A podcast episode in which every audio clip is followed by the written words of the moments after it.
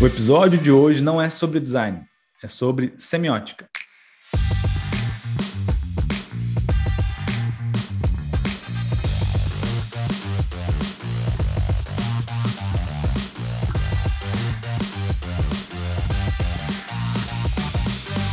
O Não é sobre design é o seu podcast sobre inovação. Aqui a gente cria conexões entre pensadores e makers para destravar novas perspectivas guiadas sempre pelas lentes do design estratégico. Meu nome é Diego Alegre e hoje eu vou facilitar esse papo aqui com vocês. Vocês já viram quem é a nossa convidada especial, mais que especial, né? Mas antes de chegar na pessoa especial, vou apresentar outras pessoas que não são tão especiais. Brincadeira, são muito especiais. Campelo, como fala, é que tu tá? Fala Tudo por bem? ti, Diego, fala por ti. Olha, eu tava indo bem, assim, até esse, essa tua fala, mas tudo bem, mais alguns anos de terapia. Cris, como é que tu tá? Eu tô especial. Tô muito especial hoje. Tá especial? Que bom. Que É, bom que acho que sim, vamos ver. Vamos... Eu tenho 50 minutos para provar se eu tô especial ou não. Acho que vou fracassar mais uma vez. Ah, é é isso que importa. Bom, vamos apresentar agora a nossa convidada especial, que é muito especial. A gente estava aqui contando os dias para receber. Quem está aqui hoje com a gente é Ione Maria Gislene Bentes. A gente chama ela de professora Ione, né? Ou Ione Bentes também, que é o nome mais artístico, né, Ione? Eu vou fazer aqui um, um breve, eh, uma, uma breve É o nome da noite. Como me conhecem por aí, né, Ione? É isso por aí, por aí. Pelas noitadas da Cidade Baixa. É isso aí. Nossa, Então, então tá com as melhores credenciais. Melhores Ah. credenciais. Dos venezianos, com os meus amigos, paulistas. olha só. Eu sempre tive bons amigos. Muito bem. Bons amigos. Eu vou passar aqui brevemente sobre, pelo currículo né, da, da Ione, que é, é um, um pouco extenso, né, mas eu vou trazer aqui uma breve síntese, tá? A Ione é doutora em Linguística e Semiótica né, pela Universidade de São Paulo. Ela é pós-doutora na Sorbonne, de Paris. Ela fez o pós-doutorado dela já em 1980. Ela é mestre e especialista em teoria literária. Ela tem graduação em letras e atualmente ela é professora, pesquisadora e orientadora no curso de pós-graduação em design, nos níveis de mestrado e doutorado da Unicinos. Ione, seja muito bem-vinda ao Não É Sobre Design, né, ao NESD. É muito bom te ter aqui com a gente hoje para essa conversa. Prazer. Bom rever os amigos, os rapazes que tanto nos colaboraram conosco na sala de aula. Lembro bem dos bons alunos que vocês foram, né? Eu, sen- eu sentava, eu sentava na primeira fila para ver se dava uma impressionada. Isso eu Ah, fazia mesmo. é? Eu acho que é uma questão, né, é uma questão de significado, né? Ficar ali na É frente, esse cara aqui deve ser bom aluno. É, claro, é, é, a gente teve, Ione. eu fiz o que eu pude.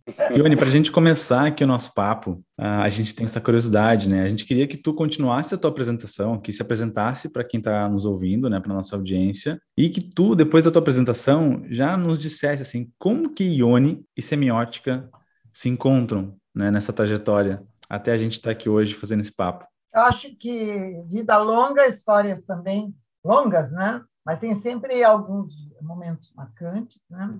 E tu colocaste a parte da formação aí, afinal, o que, que eu estudei e tal. Mas a, eu vou terminar justamente por, por esse encontro com a semiótica. Mas antes eu vou dizer que sempre fui vocacionada para o magistério, né? Das minhas grandes, os grandes momentos foi alfabetizar crianças, né? Num tempo em que não havia pressa criança chegava no primeiro ano, em três meses uh, se desenvolviam motoramente. Quando era setembro, parecia pipoca, gente. Você sabe o saco de pipoca que, de repente, um aparecia lendo e o outro aparecia lendo. Mas que emoção maravilhosa! Né? Nossa, que legal. Então, eu fui de cabo a rabo, ou seja, do, primeiro ano do grupo escolar até a, a pós-graduação. né? Outra coisa interessante também é que eu prezo minha experiência com três tipos de universidade: escola pública, né, a Universidade Federal, laica, a, uma escola comunitária, que era FATS, hoje Univates, né, que eu fui fundadora também, e a Municinos como uma confessional. Que experiência maravilhosa né, de imersão nessas, nesses modos de pensar e de fazer educação. Né? Uh, também, eu diria que tudo que fiz, fiz porque eu sou casadíssima, sempre fui casadíssima. Eu sou daquele tempo em que era gente casada para todo sempre. Sabe aquela promessa lá do altar? Era absolutamente cumprida. Chovesse ou fizesse sol. E aí ficam as coisas que eu não fiz e podia ter feito. Né? Eu podia ter sido eh, professora na Bélgica, né? antes poderia ter ido para a França, mas o meu marido, um garoto até bem assim aberto para aqueles tempos, né? resolveu fincar pé e disse que não ia embora do Brasil. Por isso que eu comecei brincando que eu sou casadíssima, né? Continuo, né?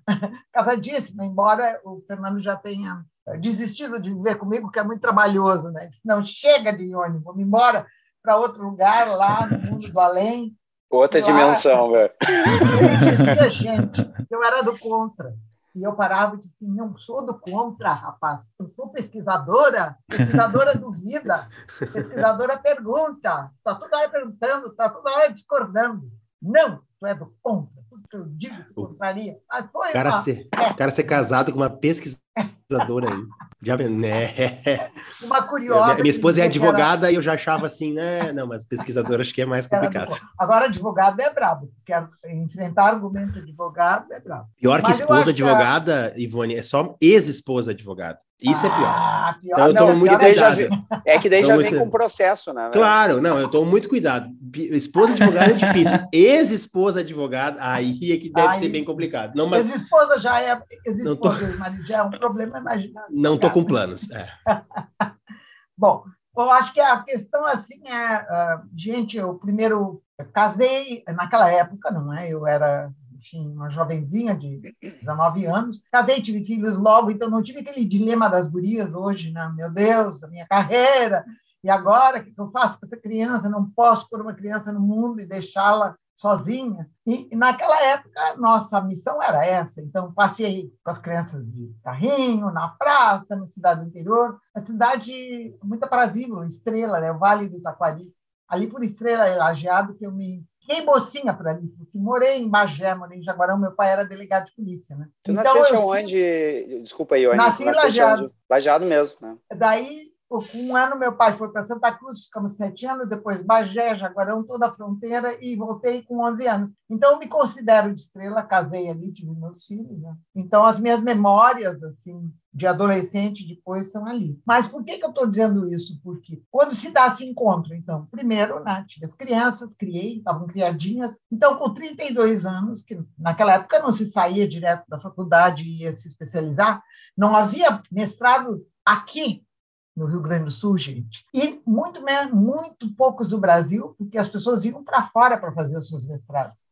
Então, aos 32 anos, eu descobri a semiótica, né? ou ela me descobriu. Né? Quando se fala em teoria da literatura, os russos, que são os formalistas russos, é bem vermelho, né? que não me ouçam, os, os patrulheiros da ideologia. O né? nosso podcast tem viés ideológico, fica bem tranquilo. Fica bem tranquilo. Bom, eles fizeram os primeiros estudos de semiótica foram na, nos contos populares russos. Então, tem lá 10, 12, 15 super, super teóricos, e casualmente a PUC abria o primeiro mestrado aqui no Rio Grande do Sul com um professor que vinha direto da França.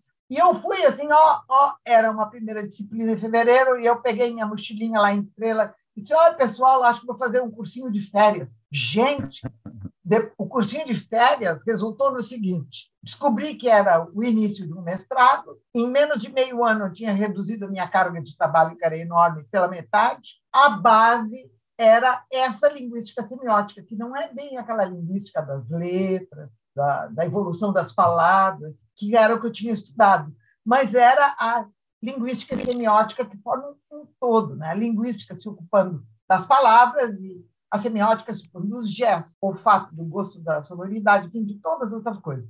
Então, eu fui seduzida, mas eu diria, uma boa. Entreguei minha alma com grandes vantagens. Eu saí por aí, fui comecei num curso de linguística da Federal, depois fui para comunicação ali e fui para o design. Mas, gente, eu sempre fui comigo mesma. A semiótica, a linguística tinham essa abrangência. Eu nunca pensei, ah, agora o que eu vou fazer? Né?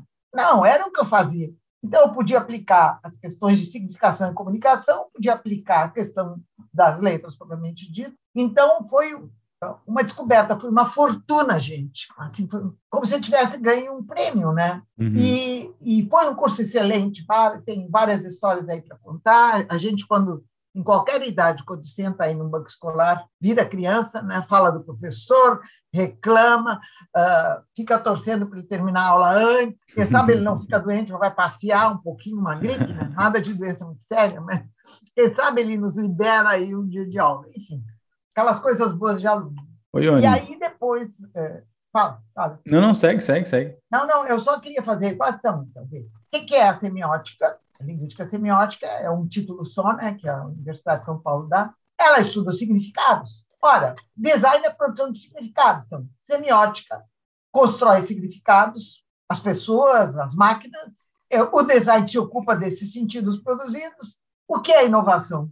A inovação é justamente de abdução, aquelas, é, aqueles arrojos, aqueles ímpetos, aquelas é, inferências ou hipóteses mais é, estranhas, não confirmadas, então fecha todos. Né? Inovação é inovação dos sentidos, porque design é inovação dos sentidos. Né? Então, semiótica, design e inovação fecham um, um círculo. Né? A inovação puxa vida fortemente dependendo da abdução.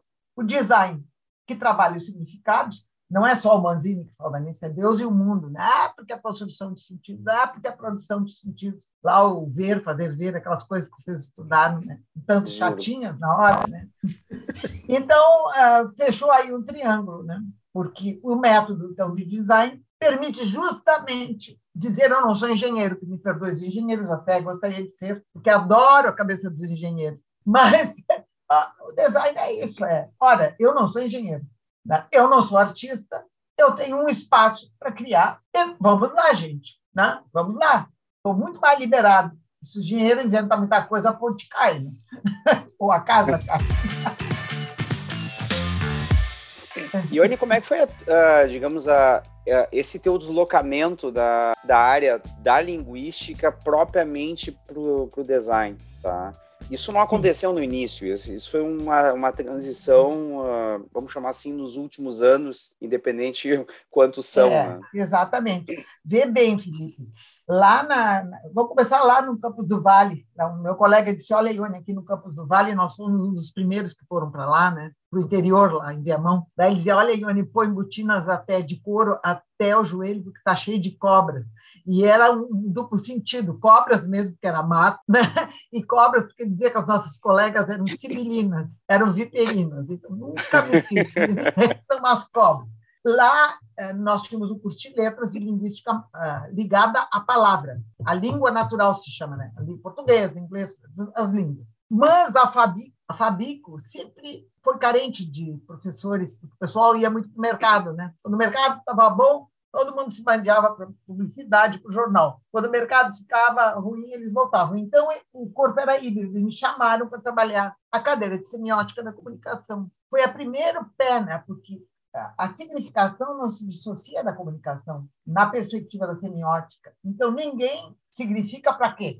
Para nada, né? Então, é para circular aquilo, aquilo circula. Então, ali eu fiz uma primeira transição quando abri o curso de semiótica do Dino Delpino, me convida para ir lá para a comunicação, para fundar a comunicação. E daí, depois, tu te lembra, Felipe, que nós tínhamos que formar um corpo multidisciplinar Felipe, venha. Felipe. Ô, Celso, venha. Então, um administrador, a pessoa com formação um engenheiro. administração, um, um, engenheiro elétrico, né?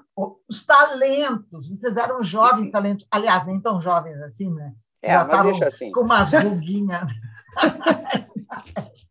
então, eram pessoas que estavam assim, não aproveitadas, não porque não tivessem enorme talento e bons trabalhos, apenas não, não havia oportunidade. E aí, então, o padre Marcelo, isso eu devo a ele, ele disse, eu acho, pode ser mais útil, útil não, no sentido, sentido bonito, no sentido pragmático, razão objetiva, tá?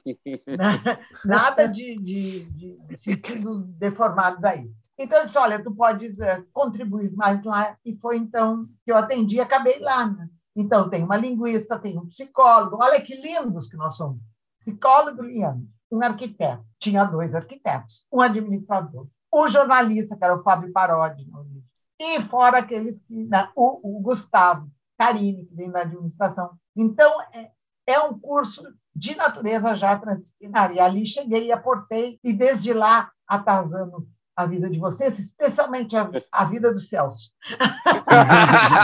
então, então, agora sim, agora começou a preço o negócio. É, agora, agora ganhou preço a coisa. Agora Ione, tem duas Iones. Eu gosto mais desta que conversa comigo aqui privadamente. Eu digo, é, a outra é meio bruxa. É, a, outra, a outra eu não gosto tanto, né? Ô, Ione, então, antes da gente avançar um pouquinho mais na, na relação do design com, com semiótica, explica para o pessoal o que, que é semiótica. É Faz uma, uma explicação. É, a cadeia que, é O que, que é o estudo dos signos? O, o, homem não existe fora dos significados, né? E não é só Heidegger que diz, é também Peirce, que é o pai do pragmatismo. Então, vocês, os pragmáticos de carteirinha, prestem atenção. O homem existe na palavra, existe no signo não apenas na palavra. Então, é claro que esses signos, na perspectiva pragmática, não são produzidos só pelo ser humano, seres vivos e tecnologias, mas o homem vive de significar coisas. Então, houve, houve até alguns teóricos de, bom, a, a, grande teoria não, não é, a grande área não é a filosofia, a grande área é a teoria dos signos, como o Peirce chama. Então, o homem significa o homem existe culturalmente, ele existe, ele vive, no universo de signos que ele manipula, mexe, usa, cria, renega, acolhe, inventa. Então, a vantagem da semiótica sobre a linguística é que a linguística ficava muito presa à língua natural. Ora, as áreas exploram, sobretudo, as imagens, né? As imagens, os sons, os, os, os, cheiros significam. Tem churrasco aí no meu prédio. Ai, que cheiro de bolinho que a minha avó fazia, né? porque a gente não faz mais bolo agora, daí não tem mais cheiro. a questão gustativa, né?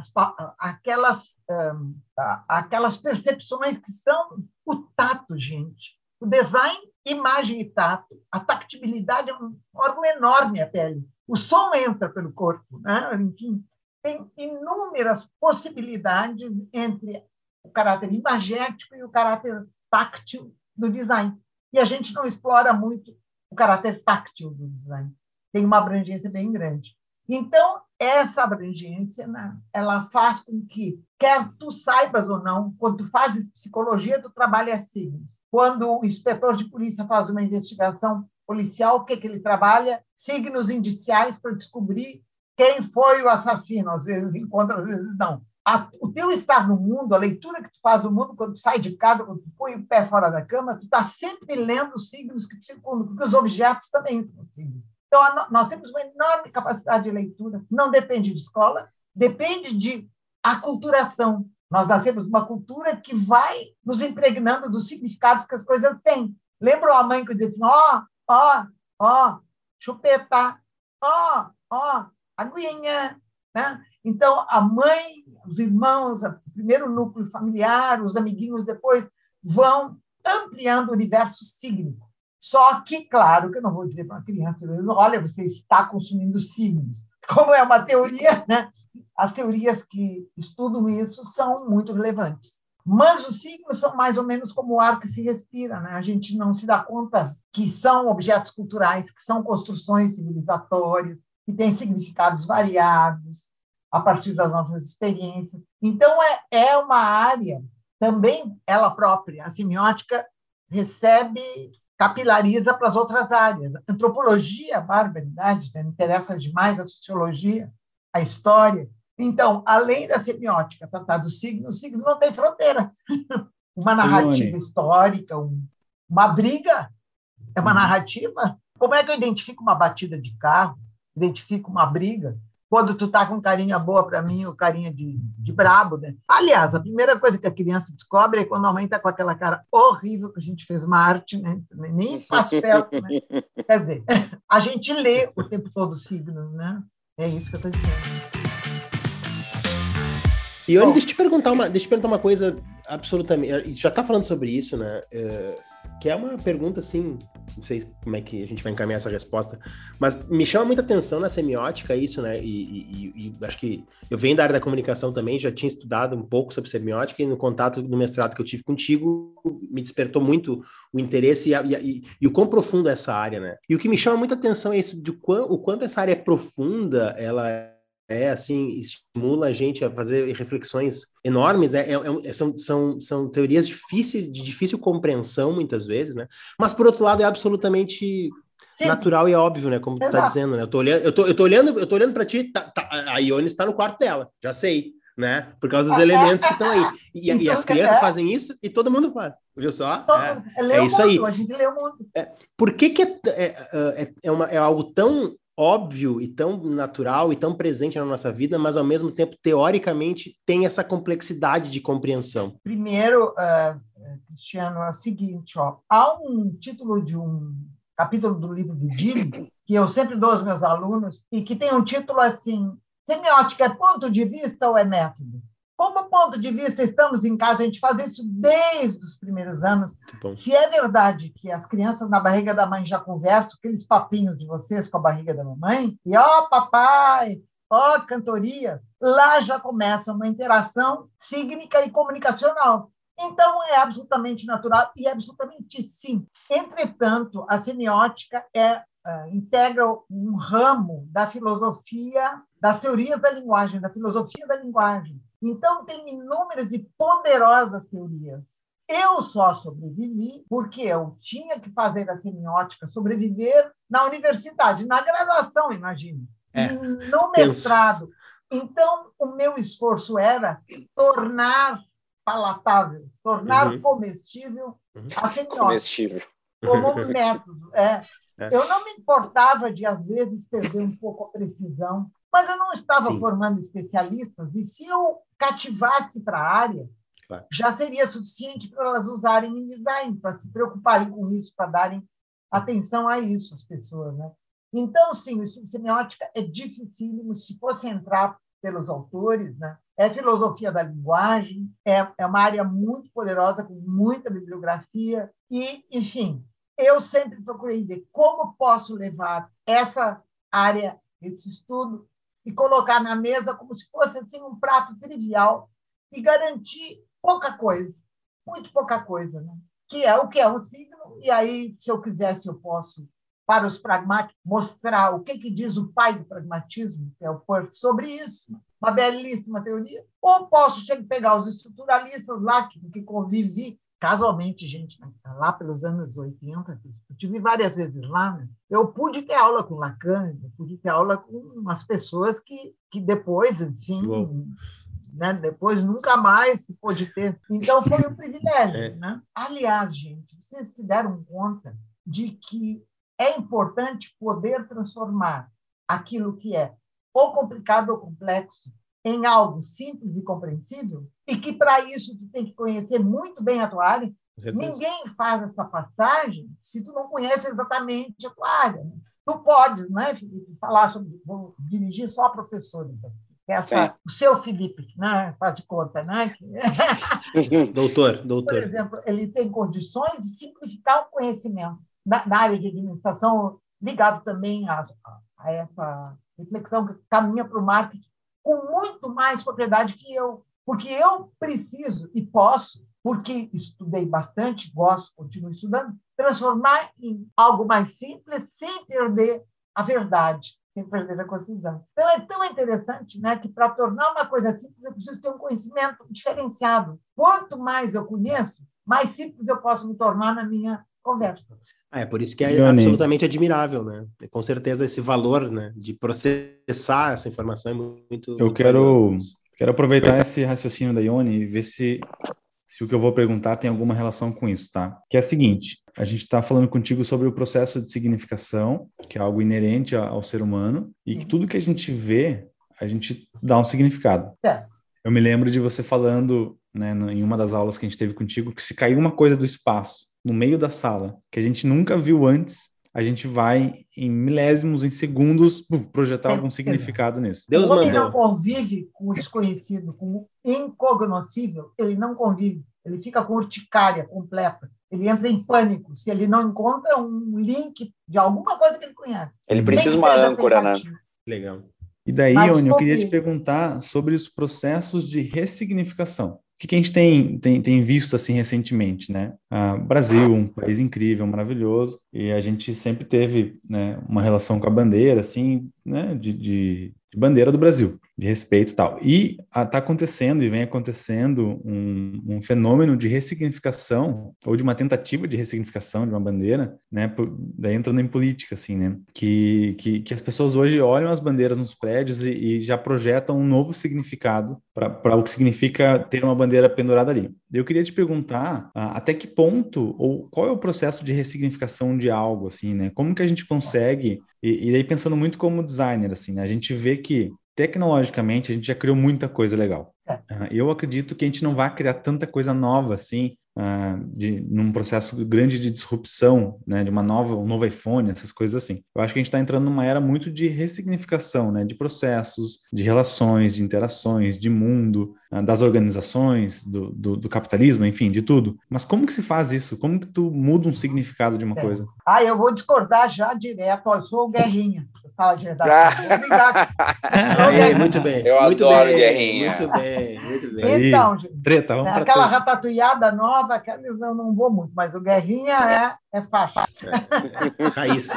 Bom, eu primeiro vou discordar, eu acho que, olha, tem muita coisa ainda para descobrir. Tem muita, muita coisa disruptiva.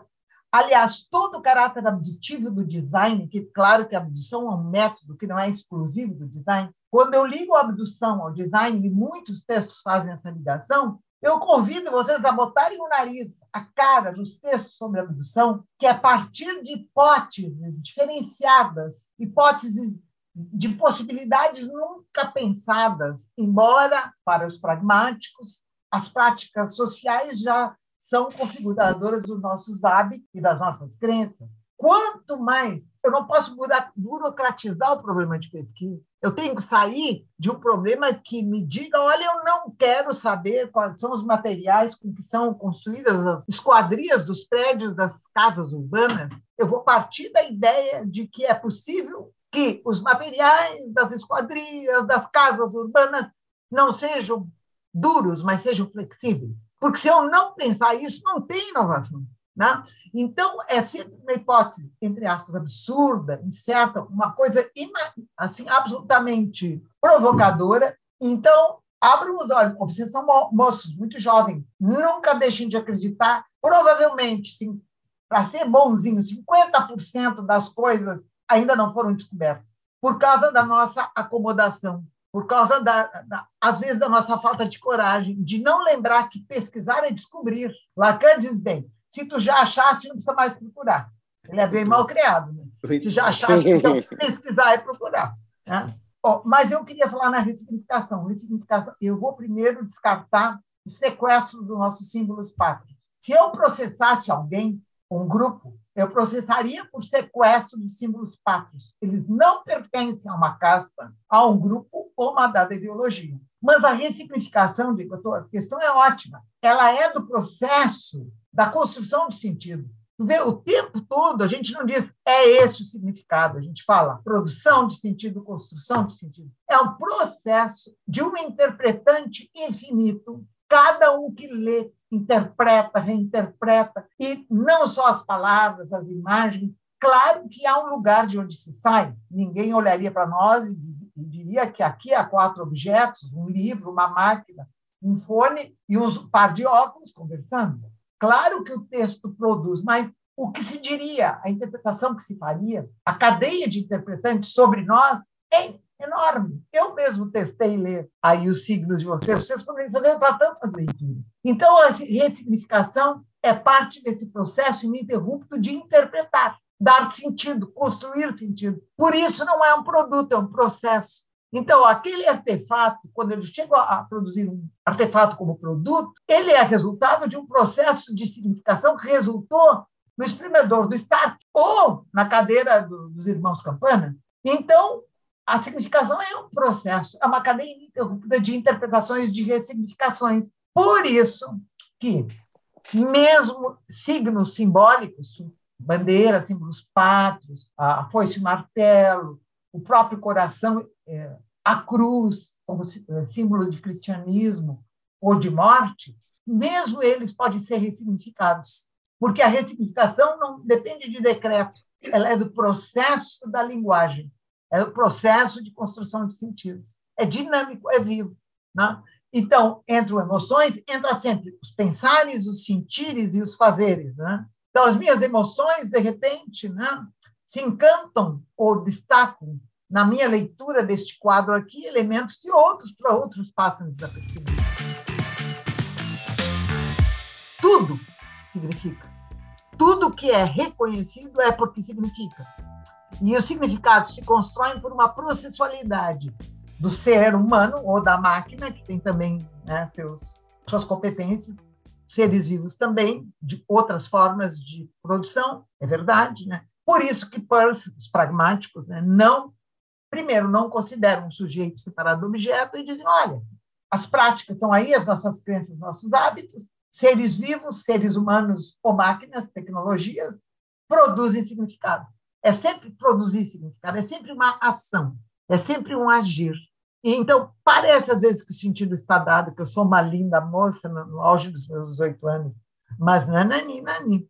Não, um exame mais detalhado dos índices, dos signos que marcam, por exemplo, a passagem dos anos, não permitiria, apesar de todo o Photoshop, apesar de todas as questões tecnológicas, de fazer uma leitura ressignificada, que é que nós fazemos quando vamos para as redes sociais ou para as mídias imagéticas. Né? Ressignificar é parte do processo de produção de sentido, mas é uma cadeia que está sempre retomando o referencial, ou seja, retomando o lugar de onde ele sai, se é em relação ao objeto, né? não é o desaparecimento, a criação de um sentido completamente deslocado, é uma cadeia associativa, que, aliás, há muitas áreas que trabalham com os princípios da associação, né? a, a evocação. O que é brainstorm, gente? O que é parte do, dos, dos uh, workshops? Né? É o momento em que explodem as significações mais intuitivas e depois vão se produzindo significados, se organizando, colocando os post-its ou articulando as, as questões de projeto. Quando eu entrevisto, gente, o que, que eu faço? Alguém me fala, eu interpreto, e, quem me lê interpreta o que eu interpretei de quem me disse, na entrevista o que me disse, mas sempre há um fio condutor. Tem um nome muito bonito, mas é um conceito bem difícil. Isotopia, isotopos, ou aquele outro conceito que se chama intertextualidade, é um fiozinho que as ressignificações não cortam. Só quando eu vou para outro objeto, para outro texto, daí eu mudei, né? Mas se eu estou numa cadeia de ressignificações, enfim, Diego, vê que é importante. Produzir sentido é produzir ressignificações o tempo todo. Muito bom. Né? Tony. Agora, o sequestro né, uhum. é abominável. O sequestro dos símbolos. De qualquer modo, vê bem, até os símbolos podem ser reinterpretados. O que, que fizeram com o coração com aquela flecha? O que, que é o coração com aquela flecha atravessada e umas gotinhas de sangue caindo? Né? É, oh, o amor me fechou, me fez infeliz. Lágrimas de sangue, a traidora foi embora com outro. Ingrata. Deixou, né? Ingrata, desamorosa, desprovida de todo bem. São as cantigas de Sabe Mal Dizer, lá da Idade Média portuguesa. Ingrata, desamorosa, desprovida de todo bem. Foi embora. Eu conheço ela, eu acho. tá falando, Foi assim, me falando, me parece familiares. Ione, e, e onde que o... Tu estás produzindo ressignificações e vê, Cristiano, tu estás uh, ligando o signo a uma realidade que ele representa. Imediatamente te pega a cabeça, mas eu já conheço alguém que cabe direitinho nessas características. A pessoa eu conheço. É, Oi, Ione, eu vou me dar mais uma pergunta, tá? Aproveitando que faz tempo que a gente não fala com a Ione, eu tenho né, uma série de perguntas para ir fazer. Diego, Diego nós estamos com saudade, mas o Diego Tô com mais saudade. preferem o Felipe, mas... não, não, não, não, eu tô quieto não, aqui. Nossa, tá, eu, eu tava com saudade da Ione, mas o Diego tava mais. Eu tava muito com saudade mais, da Ione, mas, mas, o Diego não tava tem mais. dúvida, muito mais. não, que, não que fosse pouca a minha, mas o do Diego é mais. Ione, onde que o design falhou nesse processo? A gente está hoje num, num, num, momento assim bem de, bem de crise, de, né, de, de vamos ter que falar disso, infelizmente. De buscar primeiro, novas alternativas, primeiro, mas onde que o design falhou nesse processo olha, de significação? O primeiro signo indicial, indicial é aquele signo que aponta a pegada, é o signo indicial, né? Aquilo que na praia a gente fez, mas que pesão, cara. O signo indicial é o sinal daquilo que esteve ali não está mais, né? Então, o, o, o signo indicial que mais beneficia ou beneficiará o design esse teu ponto de partida, crise. Eu ficaria muito preocupada se a gente tivesse agradavelmente conformado. Que maravilha, está tudo resolvido. Não, não tem nada resolvido. Porque, vê bem, tem tudo sempre por fazer. É o mesmo raciocínio daquilo que tu queres descobrir, que tu disseste que não, tem, tem, tem muito a descobrir, sim. E eu diria que talvez o pecado maior do design é seu bom comportamento. Design não é engenharia.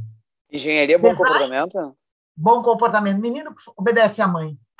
segue passo a passo, papai e mamãe quer. A pessoal da engenharia ah, é mesmo, é verdade. É, uh, Perdemos a audiência dos engenheiros. Não, não, eu adoro a cabeça. Não, mas a gente não gosta de gente bem comportada aqui. Exato. O design não aproveita o espaço abdutivo. Tem vários textos que falam isso e vocês nunca foram cafungar, escarafunchar. O que, é isso, ser abdutivo? É poder partir de hipóteses infinitas, de coisas ainda não vistas e ainda não criadas. Porque não é todo campo que pode sair daí. Engenharia, arquitetura, não pode. Antropologia também não. A história também não. Então, uma área que é ícone de liberdade, criatividade, imaginação e disruptura no sentido mais popular, se comporta como se fosse regida por leis severas, por regras severas, e quando uh, não consegue encontrar o lugar das regras, culpa o mercado. Ah, mas são as regras do mercado. Negativo. Quem conhece o mercado sabe que o mercado é sensível muito, olha, eles são ligeiros para perceber uma inovação que pode dar certo. Puxa, olha aí, aí tem um filão. Então, eu acho que, as, que nós nos escondemos. Né? Eu vejo isso muito nos alunos, né? Se escondem através de uma prévia aprovação de, de uma hipótese que já está comprovada. Veja bem, se está tudo comprovado, eu vou lá e faço, não vou pesquisar. E a dedução é isso. Quando, quando eu tenho todos os dados, eu tenho uma teoria, eu vou lá e digo, bom, vamos ver se ela funciona. Mas ela está pronta. Então, a indução e a abdução alimentam o design. E o design não se aproveita. Porque, vê bem, como profissional de mercado, quando tu estás formado, tu tem outras injunções. Mas e os alunos? Por que, que os alunos produzem tão banalmente, eh, banalmente não posso dizer, tão no rumo do bom comportamento? o curso é experimental, é, o único lugar onde eles poderiam experimentar essas coisas é como aluno. Uhum. E parece que está todo mundo anestesiado. Aliás, eu acho viu, que essa questão de inovação radical, incremental, ela meio que nos acomodou, porque é verdade que a radical não interessa muito à firma, porque ela pode quebrar. Né? Uhum. Mas, como ideia, não teria como não pensar a inovação, senão como inovação por letra menos. Se depois vai se adaptar ou não ao mercado, se alguém vai querer comprar meu projeto, se eu vou ser expulsa, eu vou para Marte com o milionário, Musk, né? gastar o dinheirinho dele lá, né? não interessa. Interessa que a minha cabeça de designer é uma cabeça heurística. Né? E depois os arranjos, a cabeça uma cabeça de descoberta, heurística, de eureka. Sim, quando a, quando, a, quando a Yane fica, fala sobre o bom comportamento, assim, sobre, sobre essa crítica para os designers e, pro, enfim, para os acadêmicos do design, inclusive, né? Me, me vem muito essa visão de que do, do medo que as pessoas têm de, de errar, né? De dar errado, de não dar, de não dar certo. Nossa, querido, nós somos domesticados. É fruto da nossa educação. A, a primeira, a primeira lei do silêncio, as mães fazem com as crianças perguntadeiras. É verdade. Para, é verdade. até porque são perguntas maravilhosas, as perguntas que os designers deviam fazer. São as perguntas que as crianças fazem que ninguém pode responder. Que bom. É. Então, nós somos domesticados, anestesiados, como se tivesse uma imposição, uma regra que muitas vezes não tem, especialmente na condição de aluno. Na condição de profissional, eu me lembro de uma aluna nossa, a Ingrid, Lembra da Lembro, claro, claro. da editora? Da um editora. dia ela foi lá inovar, daí o chefe dela disse, olha aí, está sendo paga, não é para ter ideia, não. É para fazer. ela ficou furiosa. É, Tanto é que depois ela saiu desse lugar onde ela trabalhava. Uhum. Né? Então, é isso aí. Eu acho que é o bom comportamento do design, uma certa timidez, uma anestesia. Aliás, queridos, não é só no design, nós somos sujeitos domesticados, assujeitados. Por isso que me agrada, de vez em quando, ler Foucault, porque ele briga contra essas estruturas de poder e vai para o universo da loucura para mostrar, olha, lá sim está a semente da disrupção, a semente né, da, do mau comportamento. Maravilhoso. Mas, de qualquer modo, domesticação não é muito bom, mas nós somos domesticados. Ione, a gente está chegando já na, na, reta final aqui do nosso papo e eu queria te fazer mais uma pergunta, depois eu deixo os guris aí também perguntarem. Qual que tu acha que é o futuro do design?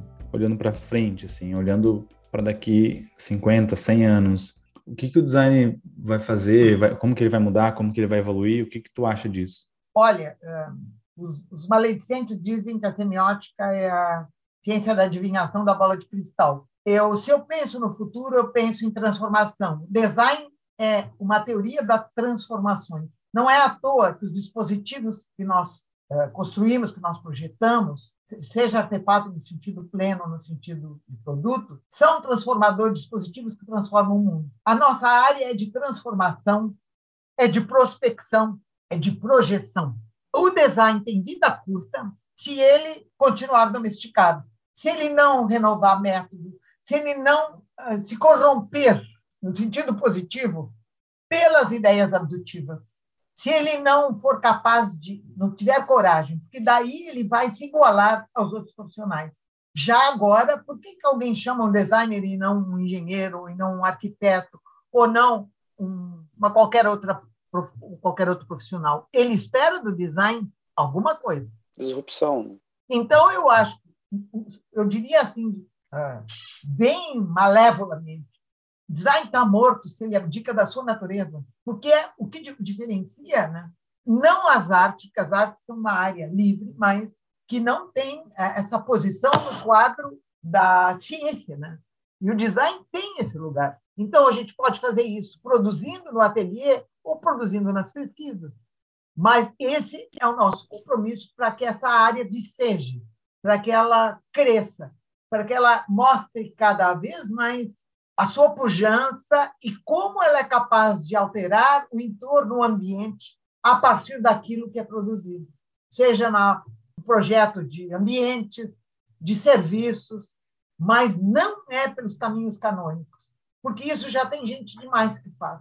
Vejam, fazendo uma analogia com o direito, um dos nossos diferenciais aqui do Sul, agora mais aquietado, era o direito alternativo, os acordos, as interpretações da lei que levavam em conta a vida real e não apenas o material dos códigos. Né? Então, nós, é esse tipo de semente, é a produção de acordos em que se interpreta a lei cada vez de forma mais concernente às práticas sociais, aquelas questões que vão enriquecer o nosso ambiente, fazer feliz a humanidade, articular a sociedade numa harmonização feita de diferenças, mas um acordo, um grande acordo coletivo de criatividade e inovação.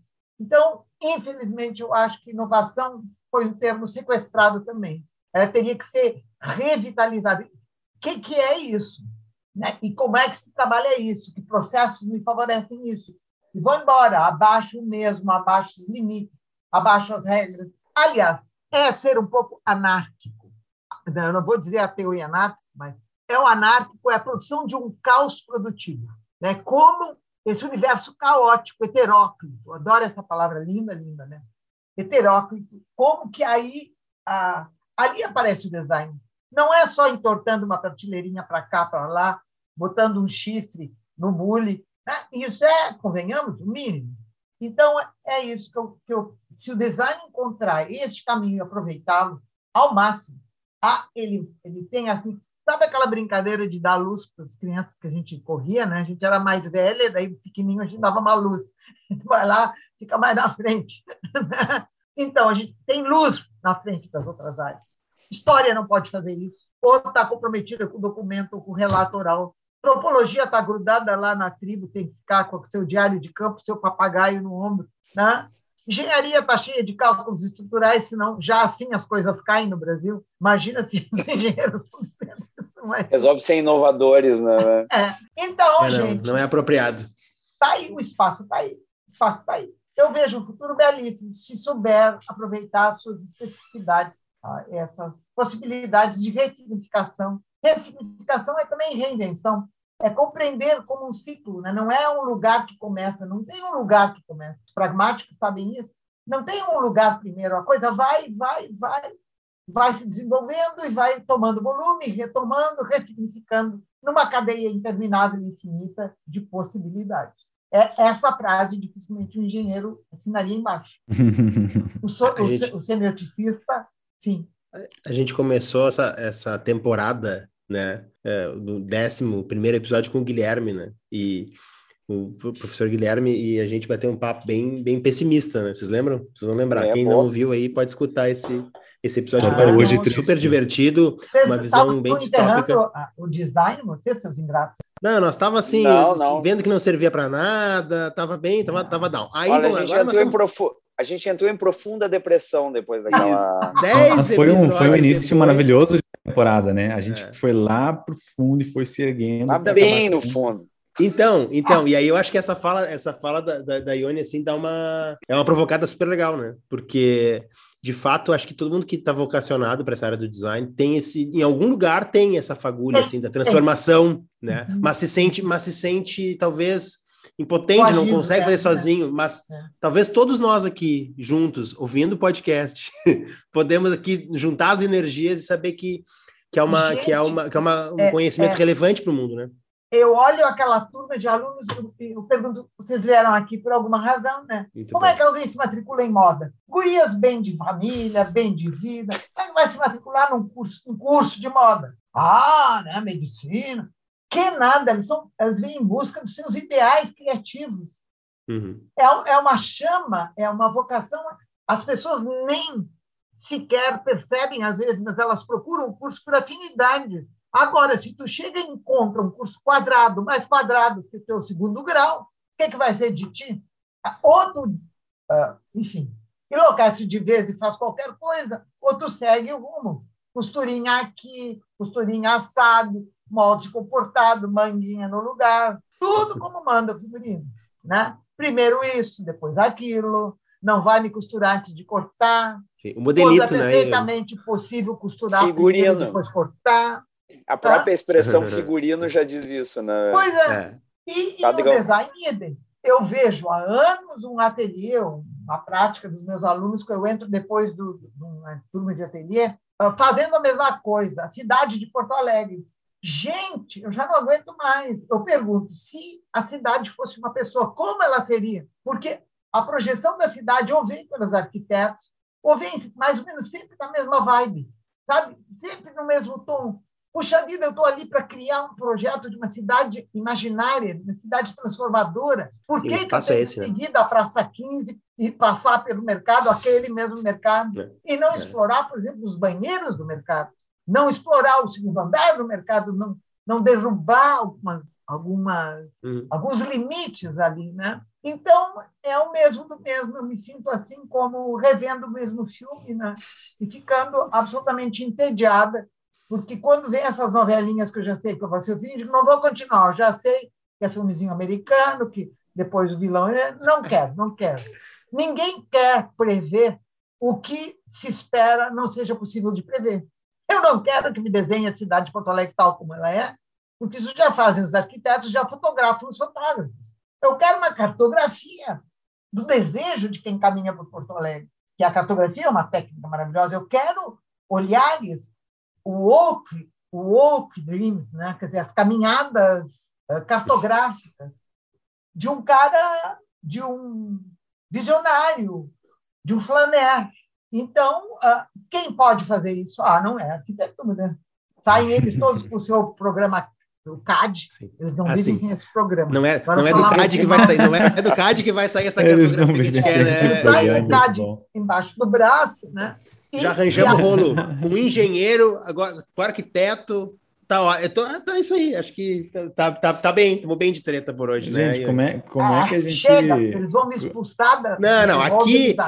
Aqui é, é nós, aqui é nós. Aqui é designer que manda. É. Como é que a gente, como é que a gente fecha um papo com a Ione, né? Não tem como fechar, né? Acho que a gente tem não, que chamar a Ione para a terceira temporada, para a quarta e ter sempre um. A Ione, um a, Ione fica. A Ione bater ponto na banca, exatamente, conversa. Vamos chamar alguns convidados para conversar com a Ione. Isso vai ser. Vai ser ah, demais. Ah, chama os engenheiros, barbaridade, eles curiosos comigo, mas eles, como eu sou assim mais, para não dizer assim, entrada nos anos, ele tem medo de brigar comigo, né? Mas eu posso falar mal dele, falo mal de, do, mas é um, um, falar mal que preserva o design. Vocês entendem? É um contraponto. É contraponto. preciso quebrar um pouco essas, estabelecer uma nova ordem num, num espaço heurístico caótico. Não é o caos pelo caos, né? É, é a desordem para a produção de uma nova ordem, que são, Diego, os processos de ressignificação criativos, criativos. Na né? essência, né? então, né? É, é a essência. Ione, ah, muito tá, legal, obrigada. A gente está chegando Eu acho no que final. falei demais, se vocês quiserem cortar. Deu claro que não. Um não. Saudade. Lucas Borbs, nem um milímetro desse corte, pelo amor de Deus. Exatamente. Mas antes da gente fechar, Ione, a gente ah, tem um quadrinho que a gente implementou nessa temporada. Nós, temos, é nós temos, um pequeno, um pequeno modelito que no final tem isso. Modelito. É. Tá, tá improvisando agora aqui, acabou de vir assim, da, da, minha loucura, tive uma ideia agora. É, e, assim, antes da gente. se fechar, repete a cada episódio. Protocolo. Episódio tem essa ideia, a gente, né? é, pragmatismo tem. Isso. E o é seguinte, né?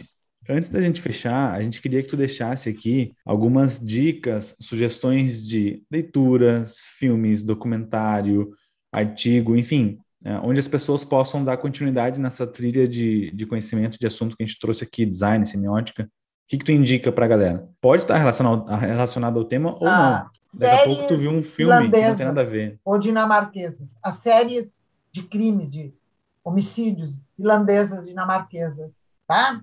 Séries. Ali é semiótica pura, né? Tem um detetive maravilhoso que quando todos os indícios são levantados, o chefe de polícia diz: o caso está resolvido, foi suicídio.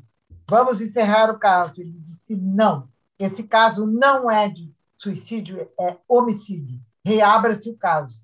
Isso é abdução, é não seguir os indícios. Então, as séries, as investigações de crime, ah, os filmes, ah, os filmes são tão mais interessantes quanto mais eles deixam os, o dito como não dito, eles sugerem, né? É um olhar, é uma focagem. Então, os audio, as audiovisualidades são amigos importantes para o design. O design tem uma vertente de um parentesco de, com as audiovisualidades incrível, né? que, aliás, a, a parte áudio está por ser desenvolvida no design. Né? Então, ah, nos produtos, eu quero dizer, né? também, uhum. qualquer artefato. Então, eu diria, uh, filmes, os filmes não babacas, né? Claro, porque eles são muito explícitos, os filmes, os musicais americanos. Quando, quando o cinema americano quer fazer um filme cabeça, é uma tragédia. Né? Então, uh, os filmes, a, a filmografia europeia, os filmes mais existenciais, eles exploram esse lugar da intimidade, dimensão psicanalítica do ser humano, porque é uma dimensão que foi agregada agora. A psicanálise antes era lá a invenção do Freud. Hoje, todos os, os, os teóricos de ponta que trabalham em antropologia ou sociologia se interessam pela dimensão desse psiquismo humano, que também é uma exploração semiótica sobre o id, sobre as pulsões, pulsão de vida e morte. Então, eu diria que a primeiro eu diria, não leiam só livros da sua área especialmente uma área como design, se nutre de uma biblioteca que tem um pouco de antropologia, romance, a literatura nos serve muito. Mesmo a literatura clássica, como é de Machado de Assis. O que é a brasilidade de Macunaíma? Fala-se tanto em identidades brasileiras. Macunaíma é um homem sem caráter. É, é, é, uma das imagens, uma das identidades do brasileiro. Depois nós temos o homem cordial, é outra identidade. Então, se cerquem de literatura, se inspirem, portanto, nas artes, né? não apenas nas ciências duras, também nelas, mas se inspirem no mundo das artes, que azeita, né? alimenta um pouco esse, essa criatividade latente em nós. Então, tem uma biblioteca eclética. Claro, no miolo, os livros de design. Mas outra coisa, não leiam os livros de design como se fossem catecismos. Quem disse Berenice que o que o Dijon disse é verdade. Boa. Uhum. Muito boa. Tá? Muito boa. Não é pensamento crítico, não é né? doutrina. E aí, mesmo quando a gente trabalha tecnologia, quando a gente trabalha a libertação do homem moderno, é pela crítica, pelo pensamento reflexivo. E outra mania que a gente tem é de acreditar piamente está no livro. E tem uma dificuldade enorme de. Quem sabe a gente começa esse raciocínio por um outro lado. Quer dizer, é ver o conhecimento que está adquirido, que está posto à nossa disposição, para refletir criticamente sobre ele. Isso se faz assistindo séries, que agora é minha última diversão, desde que me tiraram do cinema, né? mas eu vou voltar agora para o cinema. É, agora já voltou, né? É. Já, já tá abrindo. As audiovisualidades. Amigos, queridos, tem, a Daniele está fazendo uma tese em que ela trabalha as audiovisualidades e bi, biblioteca eclética. Né? Boas dicas. Não se, não se anda num suco assim, sabe? Uhum. e mais, e não é só da, da área das Sim. humanas, né? a matemática, a lógica, a física, a medicina. É, matemática, acho que a semiologia um médica, gente. A, a matemática. matemática, vamos deixar para os engenheiros. É, deixa a matemática. Os engenheiros. Que não é. escuta isso aqui, que não escuta isso aqui. Não é escutar. Se você é engenheiro e está nos escutando, por favor. Tá? É, mas ele já gente, desligou lá a semiologia é. médica. Não, o diagnóstico aqui, médico. Eu sei que tem. O diagnóstico médico, a semiologia médica, a sintomatologia, a leitura das, das radiografias, das imagens é semiótica pura. É produção Gente, de significados. Arranjem tempo para seguir as dicas, para ler tudo que a Ione recomendou. E daí vocês voltem aqui depois para nos contar como é que foi. Muito bom, muito bom. Muito bom. Obrigado, Ione. Muito obrigado. Beijo, obrigada. Foi muito, muito bom. Fiquem à vontade, porque eu acho que eu falei demais. É que eu, eu sou animadinha, sabe? Daí eu pego Nem a palavra e não largo mais. Nem pensar. Pegamos, pegamos, pegamos a tua melhor versão. Muito bom. Exatamente. Ione, muito obrigado pela presença, tá? Obrigado, Campelo. Obrigado, Cris. Eu que agradeço. Obrigada, Felipe, por estar. Ah, Vocês já são meus faixas, Cristiano e Diego, mas Felipe aí me dá uma grande alegria, né? Coisa boa, coisa ah, boa. Saudade de ti, professora, de verdade. Tchau, Dani, então, muito beijo. obrigado. Nos Tchau. vemos na terceira temporada. Tá. Em breve. A gente não pra falar de data. mulheres. Tô louca para atacar o feminismo, a gente tem Olha aí, opa, ó. Já, opa, já, opa, opa. Já temos Cada um jantar pra... que eu vou com as gurias dá briga.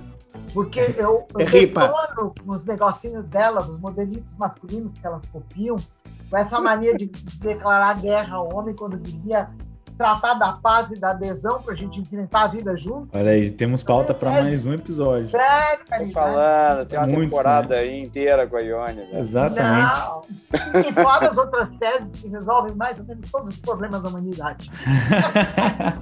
Tá gente, muito obrigado pelo papo. A gente tá, se tá. encontra na terceira temporada. E em algum momento a gente aparece aí no teu Spotify, é. nas tuas redes sociais. Dione, muito tá obrigado. Bom. Volte sempre, tá? Tá, obrigada, querido. Obrigado. Valeu, gente. Beijo. Falou. Até mais.